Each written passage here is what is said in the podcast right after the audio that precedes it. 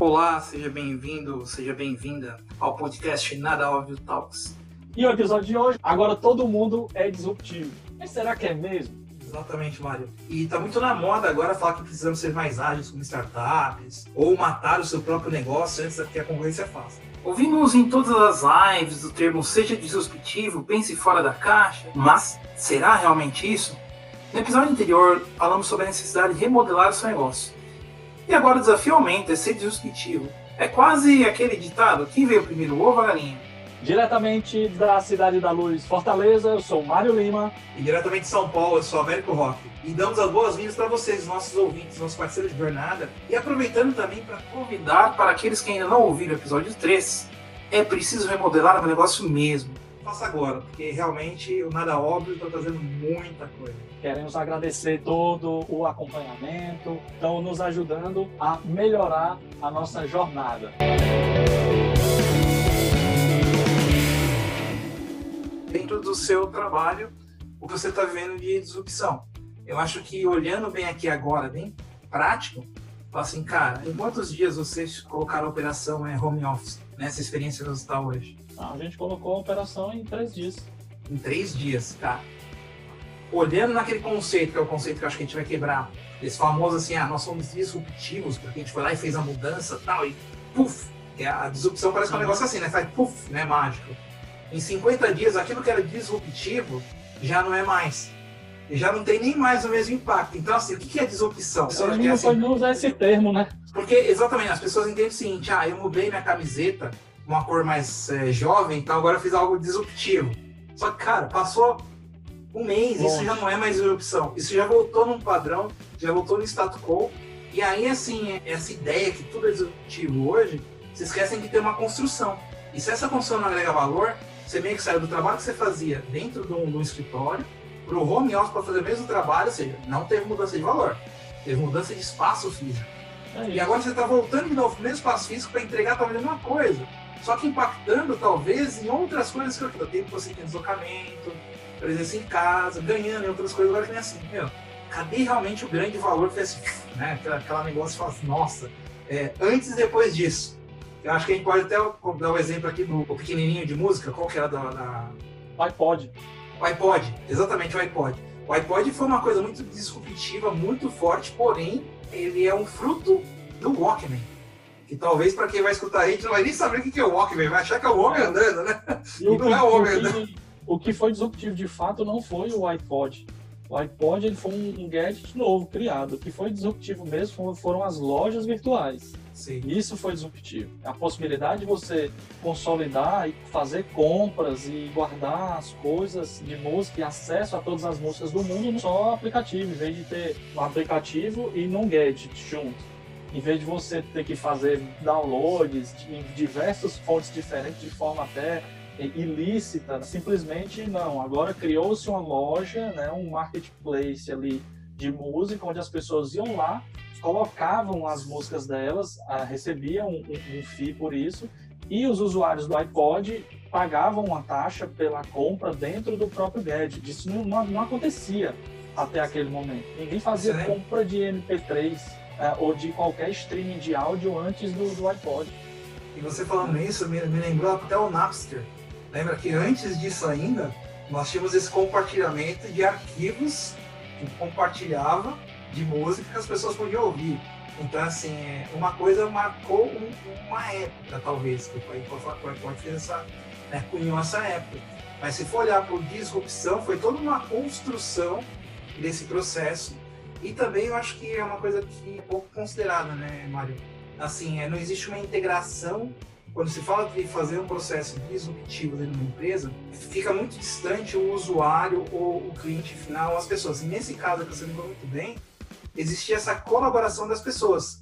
Ou seja, foi criado um meio para que as pessoas que não tinham, teoricamente, trabalhado na empresa, pudessem realmente colaborar.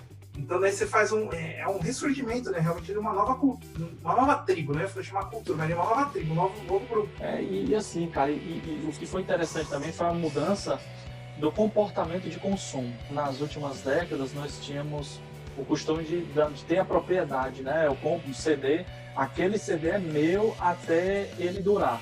Né? Eu compro um valor caro pela estrutura e tudo, e aquele CD, aquele LP é meu. Pronto. Com o advento do iPod, do streaming e das lojas virtuais de streaming, é, mudou o comportamento. Eu não pago mais pela propriedade. Ah, quando você paga uma licença mensal de uso, aquilo não é seu. Aquilo está no seu gadget, você paga pela experiência. Eu acredito que as grandes transformações disruptivas que o iPod trouxe foi essa, da experiência do usuário, da mudança do consumo de música e de, de cultura, né? Que mudou muito. Mais centrado no, na experiência, mais centrado no usuário, e não no ativo, não na propriedade. Eu acredito que isso seja a grande contribuição e a verdadeira disrupção do causada né, pelo, pelo iPod, pela Apple, também nesse, nesse circuito todo. Sim. E olha que interessante, né, Mário? Olhando agora assim, olhando para o futuro, né? Olhando... Por, que, por que, que foi tão importante a gente falar desse tema? Né? O que, que chamou a gente realmente para falar desse tema? Que é o seguinte, é, você comentou muito bem, naquela época, tá, isso foi algo disruptivo. Mas olha só, agora, se uma empresa lança qualquer serviço ou qualquer produto que já não seja nesse, nesse novo modelo de consumo, como você colocou muito bem, isso já é, outro nome bonito, old fashion. Né? Porque assim, ninguém vai aceitar. Então, olha só, aquilo que era disruptivo ontem, hoje já é padrão. Então, assim, já não tem mais o mesmo impacto. Então, toda vez que, que nós estamos pensando em alguma coisa agora nesse momento, já pensa já nessa ação dessa colaboração. É igual que nós estamos fazendo aqui, através do Nada Óbvio do nosso podcast, assim. Nós compartilhamos uma ideia, compartilhamos valores, quisemos trazer os, os nossos parceiros. Hoje, é requisito mínimo. Isso, porque se eu brinquei com aquela história do Walkman, é, talvez se tiver alguém bem mais jovem do que a gente, vai falar, do que estão falando, né?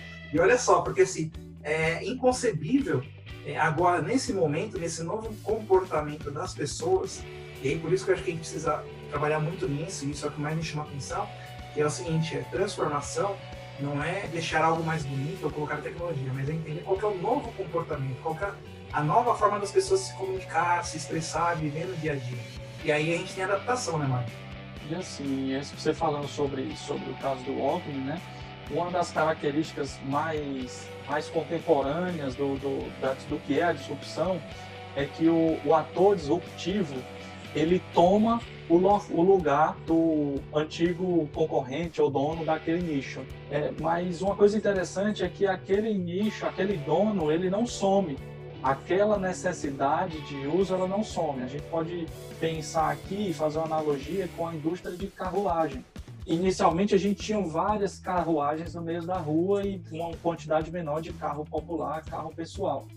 É, com o advento do carro e a disseminação, né, que foi para a época um processo disruptivo, porque tirou a, a indústria da carruagem do, do centro do negócio e deixou ele na, na periferia dos negócios, é, ocupado pelo lugar dos carros particulares, a indústria de carruagem ela não morreu. Hoje no século XXI nós ainda temos fábricas de carruagens.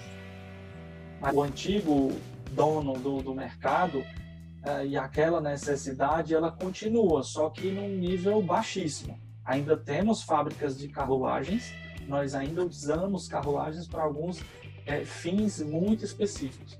Que é o que eu vejo que vai acontecer com a indústria automotiva também. Nessa experiência que o Uber começou, né? da gente pagar pela experiência de ser transportado e não pela por ter a propriedade do ativo do carro. Isso já está impactando na indústria automotiva e já estão pensando como vai ser esse novo comportamento do consumidor. Ah, é, será que eu vou vender a unidade do carro popular ainda? Ou eu vou pagar uma taxa mensal para sempre ter o melhor carro à disposição? A pessoa compra o carro, ela não quer ter a dor de cabeça ou prejuízo de pagar IPTU, IPVA, lá, lá, lá, todos os impostos e todas as dores que se tem quando você adquire um ativo. Quando ele quebra, quando o pneu fura, tem que pagar um, um seguro, alguma coisa assim. Quando você paga pela experiência, o carro quebrou, substitui, pronto. Porque ele quer a experiência de dirigir, de se transportar, não é a parte ruim por trás disso tudo, entendeu? Olha que legal, você tocou sobre esse assunto de carruagens e realmente é, hoje é, continua existindo esse mercado de uma forma muito nichada, com um valor altamente agregado, e com certeza as pequenas ou as médias empresas daquela, daquele período não existem mais, mas aquelas que foram disruptivas na comunicação delas, na maneira de criar valor para o cliente final, ainda ela continua fabricando o mesmo produto. Então você vê que existe um componente aí que é, é relacionamento, comunicação, e você trouxe até um negócio muito bacana que, me, que eu me fez remeter aqui agora. Recentemente a Citroën ela lançou um carrinho, e é bem um carrinho mesmo, pequenininho, se não me engano, acho que é só para uma pessoa, é, na França, em Paris, no arredor de Paris, que você é, compra um pequeno ticket, um voucher de utilização ali mensal, e é um carro elétrico, e você utiliza. E pequeno detalhe, esse carro ele tem uma limitação de velocidade, ele não corre muito, é um carro para grandes centros urbanos, naquelas áreas centrais, e que até adolescentes é, podem utilizar. E aí você vê assim, olha só, a gente está falando de uma indústria automobilística, que com certeza foi essa concorrente que foi disruptiva lá no passado para brigar com quem estava com as carruagens, certo? Ela entrou nesse processo, ela fabricou o carro, ela vendeu o carro, ela entendeu esse mundo, fomentou a aquisição de mais veículos. Só que agora, com essa tendência das pessoas olharem um ambiente onde precisa ser mais ecologicamente correto, acho que esse é um tema também interessante para o futuro a gente fazer um bate-papo no nosso podcast Nada Óbvio, a própria Citroën ela criou um, ela não só criou um novo produto, mas ela começou a entender qual era a necessidade do cliente final e começou a fazer esse teste. A GM já tem essa história também de utilizar carros por assinatura. A Toyota também já tem, já tem essas versões. Aqui no Brasil, talvez a gente está falando, parece que é um negócio assim muito distante, mas não é, pessoal. E justamente por isso, porque assim, é, a disrupção ela tem que estar acompanhada para atender é, a natureza do consumidor, ou seja, o que, que ele está realmente buscando naquele momento.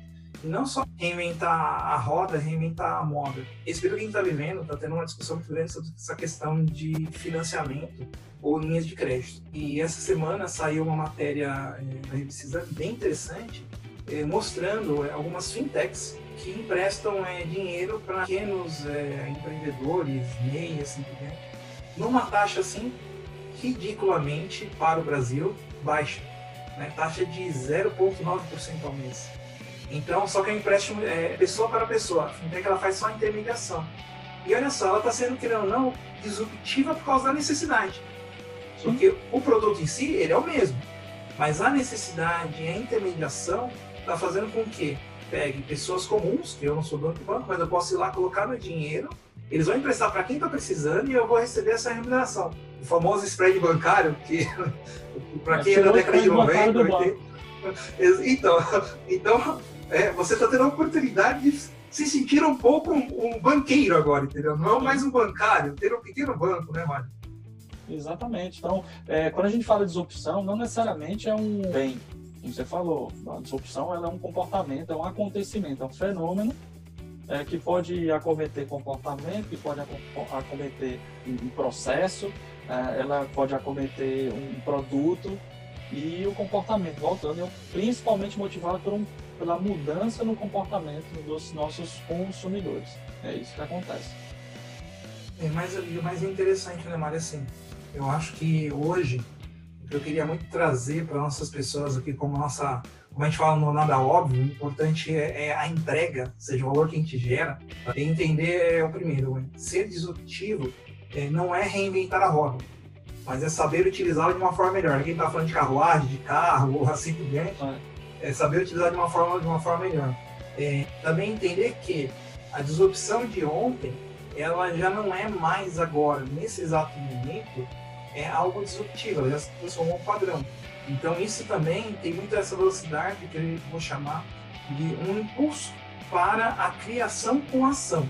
E não só é ser disruptivo por ser disruptivo, mas é ter essa visão muito da ação, ou seja, exatamente aonde eu vou estar impactando com isso, né, Mário? É, como você falou, assim, os eventos de disrupção, eles não são novos. Né? O, o, ser humano, a humanidade, a natureza, ela vive vários momentos de disrupção. O que tem acontecido nos últimos tempos é que a velocidade entre uma disrupção e outra está muito grande.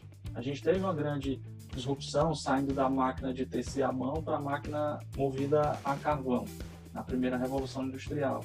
Depois a disseminação da energia elétrica. Depois a disseminação dos eventos de, de comunicação com a internet depois a disseminação dos, dos aparelhos de computador é, pessoais, né? Então nós temos vários eventos de disrupção. Você pode observar que cada evento desse que eu citei, ele gerou uma mudança completa no, no mundo, né? no comportamento das pessoas, no comportamento das empresas, na forma de, nas possibilidades, principalmente nas possibilidades. Você vê que cada evento desse de disrupção tecnológica, né? é, é, sai da força, mecânica, força manual para a força mecânica com, uso, com o uso dos animais, depois da máquina a vapor substituindo a força humana e a força e a tração animal por máquinas, depois energia elétrica tirando a, a tração a vapor pra, pela, pelo eletromagnetismo do, dos motores e daí por diante. Todos eles trouxeram possibilidades, aumentaram as possibilidades. Então, é, de novo, o que ocorre com os eventos de disrupção eles estão ganhando cada vez mais velocidade. E o que antes com a disrupção acontecia em um setor específico, com uma tecnologia é, é, específica, o que ocorre hoje é que os eventos de disrupção eles acontecem na forma de consumir, na consciência como sociedade, em alguns usos de produtos específicos que mudam, é, que tem alcance gigantesco na quantidade de usuários, que é quando a gente chama de, de, de crescimento exponencial ou disrupções exponenciais, que é o aumento vertiginoso, né, que é uma curva exponencial da quantidade de usuários, de acesso a, esses a volumes de, de compras não, não conhecidas antes tudo que atinge essa curva exponencial, ela é exponencial, mas não necessariamente disruptiva. Também é verificar se, se é necessário realmente você ser disruptivo antes mesmo do basicão, do, do óbvio funcionar. A gente sempre bate nessa tecla. É, se é importante para você disruptar, ok. Então se planeje para ser disruptivo. Agora o que eu falo é que normalmente a disrupção ela é uma consequência e não uma causa. É um atendimento a uma necessidade específica. Buscar, não há nada errado de buscar a, a disrupção nas coisas que você entrega, mas antes de tudo é importante fazer o basicão. Agora, se, de novo, você decidir ser disruptivo, ok, comece pensando em como ou qual o problema que acomete milhões de pessoas. O primeiro ponto é esse. É romper, pensar em algo que rompa as barreiras geográficas, as possibilidades de, de, de, de escala, né? de ganho de escala rápido. A grande outra diferença é o seguinte: você consegue fazer, você não precisa lançar o produto final para iniciar o processo.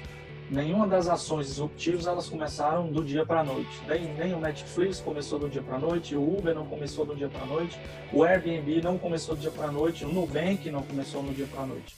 Então eles focaram primeiro numa solução de um problema específico, viram que tinha, perceberam que tinha é, uma possibilidade grande de acesso, de impactar a vida de, de milhares de pessoas e assim colocaram em mente como resolver esse problema para uma maior quantidade de pessoas possíveis.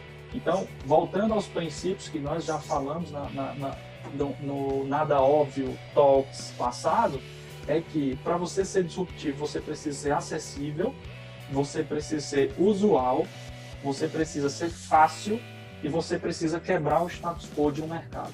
Então, se você tem isso, está a fim de topar o desafio super difícil que não é para poucos ou não é para muitos e ser disruptivo, vá em frente, vai para cima, dou todo o apoio. Mas primeiro de tudo, faça o básico. Qual a necessidade, qual o problema que impacta milhares de pessoas que você vai conseguir resolver com um produto ou com um serviço que você vai oferecer. E, e, e também foque em problemas universais, mas com aplicações pontuais. Teste, masterize, aprenda, cresça. Nesse novo estágio, teste, aplique, aprenda e melhore. E assim por diante. Todas as, as empresas, todos as, o, o, os negócios disruptivos ele tem esse, esse lema, né? Construir, testar, aprender, reconstruir. Essa é a nossa dica. E aí, Mário, eu acho que talvez para a gente fechar aqui esse nosso bate-papo, porque é um tema gigante, a gente pode falar o seguinte, talvez disrupção tá igual como se, já se dizem no passado, né? Que a única certeza que eu tenho é que sempre vai existir mudança. Então, ser disruptivo é mudar. E mudar é uma coisa que está no nosso dia a dia. E para mudar um pouco, mas não mudar muito, nós vamos poder ficar entregar esse podcast hoje, esse episódio, sem as nossas famosas dicas. Então acho que uma dica muito legal para quem está nos ouvindo agora e olhar com esse novo olhar do que é essa disrupção, que é essa mudança de comportamento, é aquele filme, o jogo da imitação, a história daquele matemático britânico ele, durante a Segunda Guerra Mundial, ele é o precursor dos computadores. Então, olha que disrupção naquele momento. E eu acho que essa é a contribuição desse episódio de hoje, pessoal. No nosso próximo episódio, como o Mário prometeu, cada vez vamos ser mais disruptivos, né, Mário? Nosso papo no Hora será com você como fazer o basicão para realmente sobreviver nessa transformação. E pessoal, eu sou Américo Rock, da Atlas Exult, diretamente de São Paulo, num dia ensolarado, e feliz por ter vocês aqui conosco nessa jornada de transformação. Mário Lima, diretamente da cidade de Luz, Fortaleza, e ansioso para ter vocês no nosso próximo episódio. E só lembrar, pessoal, siga a gente, curta e compartilhe os episódios. E fica conosco porque nós vamos falar muito mais sobre nada óbvio. Um forte abraço. Um abraço, gente.